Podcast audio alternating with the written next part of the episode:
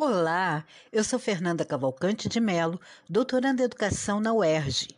Este é o podcast Cotidianos e Currículos do grupo de pesquisa Currículos Cotidianos, Redes Educativas, Imagens e Sons, coordenado por Nilda Alves e que envolve estudantes e docentes, pesquisadores, pesquisadoras do programa de pós-graduação em educação da UERJ, Campus Maracanã, e do programa de pós-graduação em educação, processos formativos e desigualdades sociais da Faculdade de Formação de Professores, Campus São Gonçalo. Aos poucos, fomos compreendendo nossas condições de luta neste novo momento, que foram iniciadas com o lançamento da Carta da Educação Integral Pública e Democrática ao presidente Luiz Inácio Lula da Silva e ao ministro da Educação Camilo Santana, elaborada no primeiro Seminário Nacional de Educação Integral, realizado entre os dias 25 e 26 de novembro de 2022, em Diadema, no estado de São Paulo. Essa carta e o documento final da CONAP, segundo a Conferência Nacional Popular de Educação, realizada entre 14 e 17 de julho de 2022 em Natal, no Rio Grande do Norte, foram entregues ao ministro da Educação no início desta nova gestão. Esses documentos criaram nossa agenda de lutas e nos fizeram decidir por dedicar todo o nosso primeiro semestre do podcast Cotidianos e Currículos para conversas com o documento final da CONAP, incluindo nossas ações a partir dele, com a participação de pesquisadores da área da educação. Esse documento, dividido em sete eixos, tem seus parágrafos numerados. Com isso, indicaremos um eixo para cada mês e um dos parágrafos para cada programa.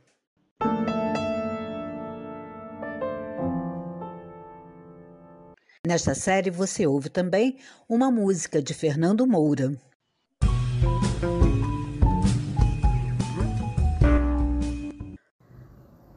Olá, meu nome é Maristela Cerdeira e neste segundo episódio do mês de maio, seguimos com as nossas conversas em torno do eixo 3, que tem como título Educação, Direitos Humanos e Diversidade, Justiça Social e Inclusão, seguindo a temática do semestre. Para este episódio, teremos uma conversa com as professoras N. Redig e Cristina Mascaro acerca do parágrafo 124, que será lido em seguida por Tami Lobo.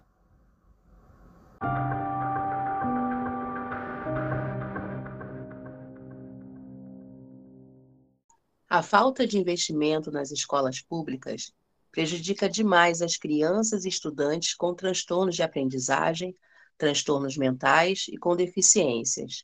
A escola precisa ser um espaço para potencializar as vivências das pessoas, com atendimento especializado, respeito às normas arquitetônicas e atitudinais, investimento em educação continuada para todos os profissionais da rede de ensino, investimento em apoio psicológico, médico, social, psicopedagógico e demais profissionais.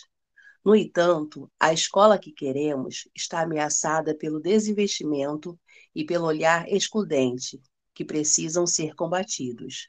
A falta de investimento na educação afeta primeiro as pessoas com deficiências, visto que essas são as que mais precisam de ambientes adaptados às suas realidades sobretudo as pessoas com deficiências em espaços mais vulneráveis.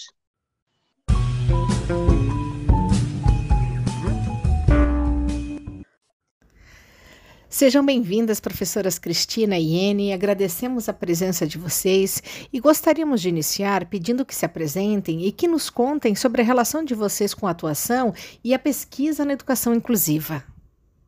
Olá, eu sou a professora Cristina Angélica Mascaro, trabalho na Faculdade de Educação da UERJ, e minha relação com a educação inclusiva, ela vem acompanhando é, esses movimentos realmente em relação à, à questão de uma educação mais inclusiva. Comecei como professora de curso normal, depois eu me habilitei na UERJ em Educação Especial, na época a gente já falava de integração, e depois vim acompanhando o movimento da educação inclusiva, é, trabalhei muitos anos na FATEC como professora de educação especial e vi que a gente tem que apostar bastante no processo de formação docente, né? E atualmente eu me dedico a pesquisar junto com a professora N, que vai falar um pouquinho depois, né, nosso grupo de pesquisa, a pensar esses processos né, de práticas pedagógicas né, nessa diversidade. O que, que a gente pode fazer, principalmente para aquele público que fica aquém das questões, né, como os alunos que têm o déficit intelectual, os alunos dentro do transtorno de espectro autista.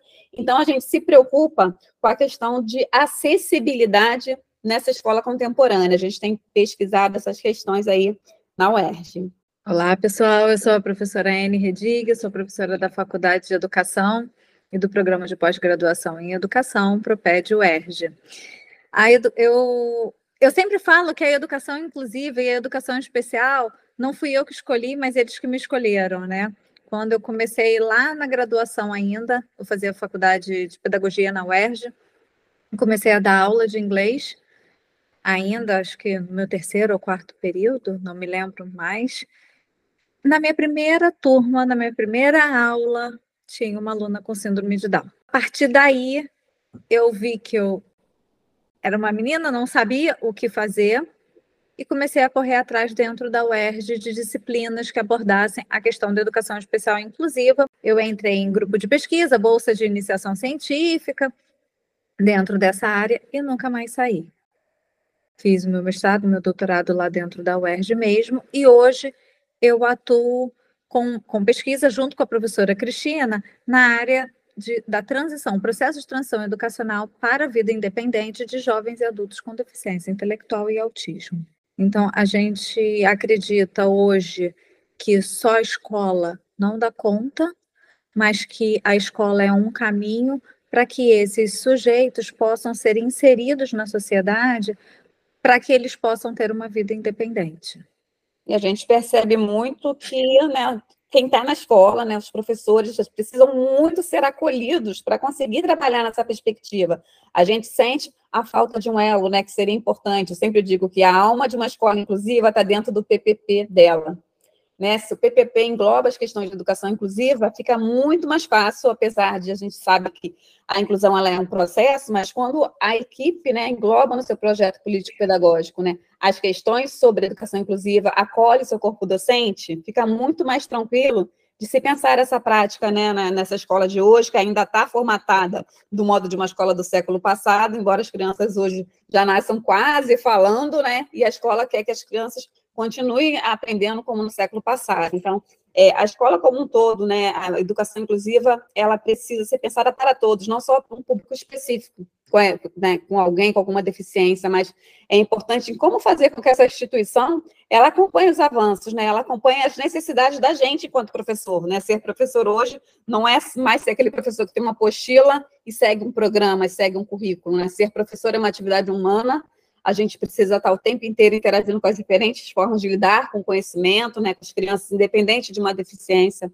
Todos são capazes de aprender, o que a gente precisa é como que a gente faz isso nessa escola, né? Então, a gente precisa de rede de apoio. Acho que é super importante pensar isso e somar nesse caminho da pesquisa, né, da extensão, de ensino, né, ter uma rede que, que isso chegue tanto para os professores quanto para os alunos que necessitam desse olhar inclusivo. E eu e a, Cristina, a, professora Cristina, a gente trabalha muito no viés da pesquisa e extensão, né? A gente acredita que para realmente você ter uma escola inclusiva, a gente precisa capacitação para esses professores, né? Uma formação continuada. E uma formação em que vai a partir da necessidade, da realidade desse professor. Então, é uma formação continuada e em serviço, associando a teoria com a prática. Então, tanto as pesquisas que eu desenvolvo quanto as pesquisas que a professora Cristina desenvolve são sempre com esse com um braço na extensão, para que esse professor possa repensar a sua prática e ter condições de não só repensar, mas de construir práticas pedagógicas inclusivas para esses alunos que ele tem. A gente pensa muito, né, no que eu sempre digo, né, que Paulo Freire nunca atuou né, na questão da educação inclusiva propriamente dita, mas a gente precisa né, aprender, a gente, enquanto docente, vai para a sala de aula, hoje é preciso, como Paulo Freire diz, a gente tem que olhar para aquela nossa turma como um texto, um texto que tem que ser lido, né? Então a gente tem que olhar para aquele contexto da diversidade e aprender a lidar com isso. E aí a gente precisa trocar. O que, que tem de pesquisa, né? O que, que, nós estamos pesquisando, eu e a que pode chegar nessa escola que o professor possa fazer essa leitura dessa diversidade na sala de aula, né? Então, é, é muito importante que o professor saiba, né, como lidar com a diversidade humana. É, é, é, importante que ele, que ele se sinta amparado né, por esse viés da pesquisa, e a extensão é um caminho que nós temos buscado por meio de cursos teóricos e com muita prática. Né, a gente faz muito trabalho voltado para falar diretamente com as pessoas com deficiência, né? Aquela, aquele lema né, de nada sobre nós sem nós, né? Então, a gente pesquisa com jovens e adultos com deficiência intelectual, jovens com autismo, então eles participam das nossas pesquisas, assim como os docentes, né, que se interessam pelo processo de formação. O parágrafo que foi escolhido para essa nossa conversa ele, ele aborda e ele afirma a importância dos investimentos para uma educação inclusiva. Eh, vocês poderiam falar um pouquinho sobre esse assunto, sobre essa questão, né, sobre essa importância desses investimentos? Eu penso que o principal que a gente tem que começar, como eu sempre falo, é a formação de professores, e eu penso que não é um modo de, não é rubrica X que você tem para formar professores nessa questão, mas é um modo como você está formando esse professor. Não adianta você trazer é, um convidado, um palestrante, alguém que seja um teórico muito famoso, né? Que aí no começo do ano aquela escola se prepare, vamos lá, vai ter a formação específica. Ali o professor vai ouvir, vai ouvir, mas não vai levar nada para a sua prática. Eu entendo que os investimentos têm que ser, até pelo viés do que, da, da metodologia que eu e a Anne temos trabalhado, que é a pesquisação, né? De trabalhar juntos, que essa formação ela seja contínua, né? Que você tenha momentos como centros de estudos, né? E que os centros de estudos tenham a universidade, a universidade que vem em torno daquela escola, possa estar naqueles momentos trocando sobre a problemática. Então, a formação no Brasil, que tem uma dimensão continental, onde as demandas são N, você não vai encontrar o livro para isso ou para aquilo, é em arranjos locais, né? Então, de ter uma formação contínua, que ela aconteça sempre, né, periodicamente, né, em centros de estudos, que se troque com os professores, que os professores sejam acolhidos, né, que eles possam ouvir a gente tem a, a prerrogativa na, na política de educação especial que o AE, o atendimento educacional especializado, ele deve integrar a proposta pedagógica da escola. E isso é lido muito como assim, ah, vamos colocar uma sala de recursos e a gente está atendendo. Mas o AE não é a sala de recursos. A sala de recursos é uma estratégia. Mas o AE é você ter dentro, né, é dentro dessa proposta da escola, você ter professores da área da educação especial que integrem a proposta para ajudar o professor das disciplinas comuns fazerem os seus planos de aula, fazerem essa leitura de, de quem está na minha sala de aula. Né? Então, a EE na sala de, na, nas escolas também é fundamental, como recurso de toda escola, ter dentro da sua equipe técnico-pedagógica profissionais especializados que façam parte do corpo docente, que pensem juntos, são investimentos direcionados para essa formação do dia a dia. É, e quando a gente fala de inclusão, Inclusão é movimento, né? Inclusão é troca. Inclusão é transformação. Então, assim, não adianta, como a professora Cristina colocou, ter uma sala de recursos com um investimento financeiro enorme, com uma sala toda equipada, se eu não tenho profissionais capacitados e qualificados para atuar ali, né? E com todo um suporte humano. E também não adianta a gente ter todo um suporte humano se eu não tenho recursos materiais para dar conta da demanda dessa escola, né? Então, quando a gente fala de investimento, é investimento sim financeiro para eu ter toda uma questão de acessibilidade física, é investimento humano para a gente ter professores que dê, dê conta, né, que consigam refletir, não dê conta porque a gente não dá conta de tudo, mas que eles consigam refletir sobre a prática pedagógica e construir essas práticas.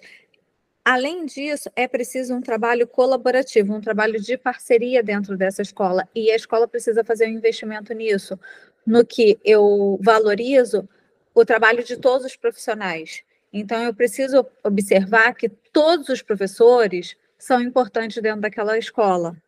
Não é só o professor de matemática, não é só o professor de português, mas o professor de artes, o de filosofia, eles são tão importantes quanto o professor de história, de matemática, das disciplinas né, mais tradicionais. Então, se eles não, se a escola não valorizar o trabalho de todos, e aí isso vai lá do porteiro, vai lá da merendeira, porque ali a gente vai construindo uma rede de apoio. E com isso a gente vai construindo uma rede de inclusão dentro da escola, porque eu consigo trabalhar com esse aluno em todos os aspectos, em todos os espaços da escola, né? E eu consigo observar como esse aluno se comporta em cada momento. E aí, com essas trocas, eu posso perguntar: o que, que você está fazendo? Que, que na sua aula esse aluno está evoluindo e na minha não está. Vamos trocar, né? E é só a partir desse investimento na valorização do trabalho docente é que eu consigo também construir realmente uma escola inclusiva. E aí eu trago essa família para a escola, eu trago esse aluno, porque eu começo a olhar essa prática de uma forma diferenciada. Então, quando eu passo a valorizar o trabalho docente, automaticamente eu valorizo o aluno. Então, eu não vejo mais o que o aluno não consegue, mas sim qual é a habilidade desse aluno e o que ele faz de melhor. E aí eu passo a mostrar para essa família que esse aluno faz. E não chamo mais a família para dizer o seu aluno fez bagunça, o seu filho hoje mordeu, o seu filho hoje não quis fazer o dever, né? Mas eu mostro assim, olha como o seu filho conseguiu hoje. E aí eu já começo a trazer essa família para a escola. Consequentemente, no futuro, essa família verá esse filho como uma pessoa capaz de estar, inclusive, no mercado de trabalho. Porque ele cresceu vendo todas as potencialidades que aquele sujeito tem. E pensando no que vocês evidenciaram agora, é como que uma escola pode ser menos excludente perante das dificuldades que ela encontra? Eu vejo muito pelo viés de, da gente valorizar o sujeito, valorizar o ser humano, né? E aí vai tanto do professor quanto do aluno. Hoje, inclusive, veio uma fala de uma, uma amiga me perguntando se a professora Gil de uma forma correta ou não, ao falar que tinha para os outros alunos sobre um, um dos alunos que, que pode ser que ele seja autista, ainda não se sabe. Mas ela ficou se questionando da forma e como que a escola poderia trabalhar isso? Mostrando que todo mundo é diferente, mas todo mundo é diferente, mas que todo mundo tem suas qualidades e não ressaltando, ele precisa da minha ajuda por causa disso. Mas ele, nesse momento, precisa de um suporte maior.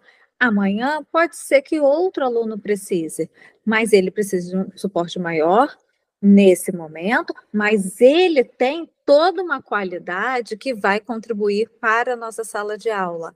Então, é a partir da valorização que eu tenho de todo mundo é que eu consigo trabalhar com essas questões da exclusão. E aí eu tento é, minimizar a questão do bullying, do preconceito, porque eu valorizo todo mundo, porque eu vejo que todo mundo tem qualidades.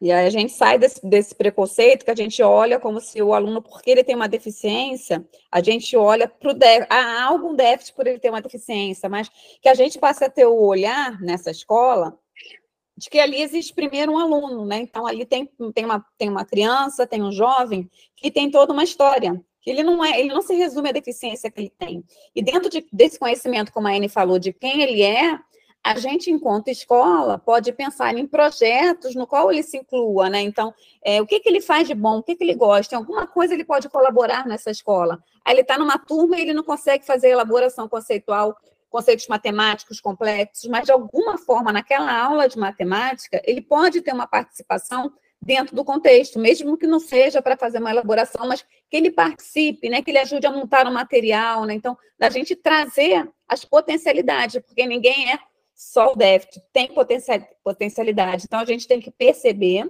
a partir do conhecimento, e a gente tem estratégias que as pesquisas vêm mostrando, né, de protocolo de como conhecer esses alunos, a partir do plano educacional individualizado, que é o PEI, no qual a escola se organiza para conhecer aquele aluno, conhecer a história dele. E aí, hoje, com a tecnologia, é bem tranquilo você estar tá passando né, um perfil é, para os professores, para todo mundo que atende aquele aluno na escola, esse aluno é assim, tem essas características, e a gente possa compartilhar informações para que os professores sejam criativos na hora de tornar os seus currículos acessíveis, pensando na participação de quem ainda, em determinado momento, está em algum déficit em relação ao grupo que ele está inserido nessa escola? É, valorizar o ser humano, a inclusão é movimento, é, inclusão é transformação. Né, essa, esse diagnóstico que vocês trouxeram né, da educação inclusiva é, na escola, no cenário da educação no Brasil. É, teria mais alguma coisa que vocês gostariam de falar, né, algum apontamento importante para a sociedade de modo geral pensar a educação inclusiva? É, eu acredito muito que a inclusão ela faz parte de um acolhimento, de você se sentir pertencente àquele espaço. Se qualquer pessoa está em, algum lugar e que ela não faz parte, ela não sente parte daquele grupo, a gente já não trabalha em inclusão. Né? Se tem algum sentimento de menos-valia, a gente já não trabalha em inclusão. Então, por isso que a gente precisa ter esses investimentos até na nossa forma de pensar e forma de perceber o mundo. Em que momento da minha vida eu não me senti parte? Então, ali naquele momento eu fui excluída, porque a gente fala muito da questão da inclusão, e aí a gente olha muito para aquele sujeito que tem uma deficiência, que está tá na cara, está claro, né? Todos os, todos os processos de exclusão que aquele sujeito vivencia. Mas quando a gente fala de inclusão, a gente fala de inclusão para todo mundo. Se todo mundo conseguisse colocar naquele lugar, a gente consegue pensar em formas diferentes de ensinar aquele sujeito, acreditando que todo mundo aprende.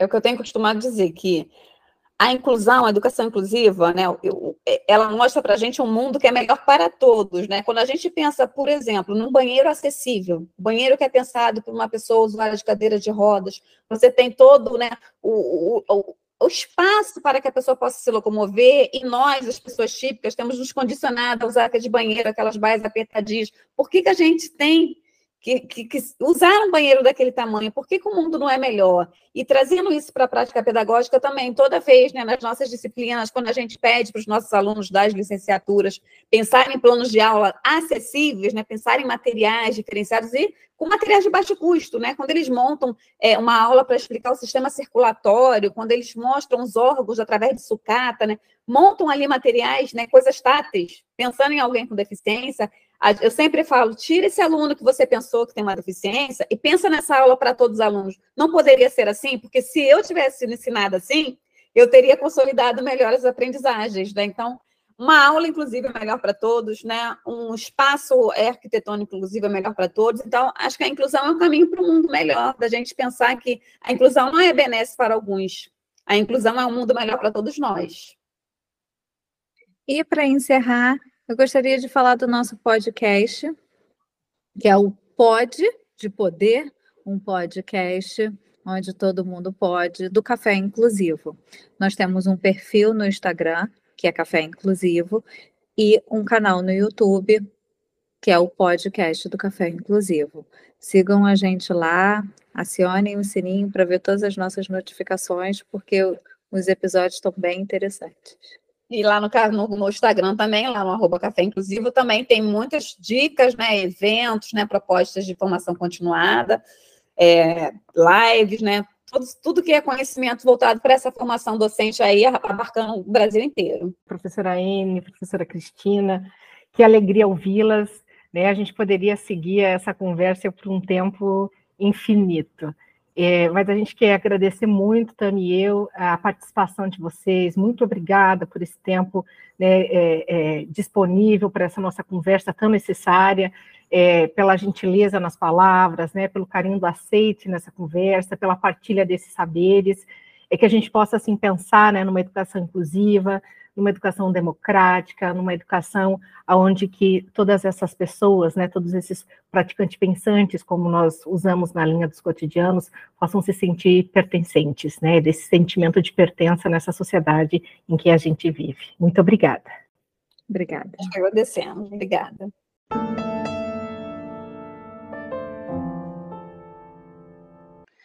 Esta série tem a supervisão de Fernanda Cavalcante de Mello, a organização é de Nilda Alves. Na parte técnica estão Isadora Águeda, Júlia Lima e Newton Almeida. Fique agora com uma música de Fernando Moura.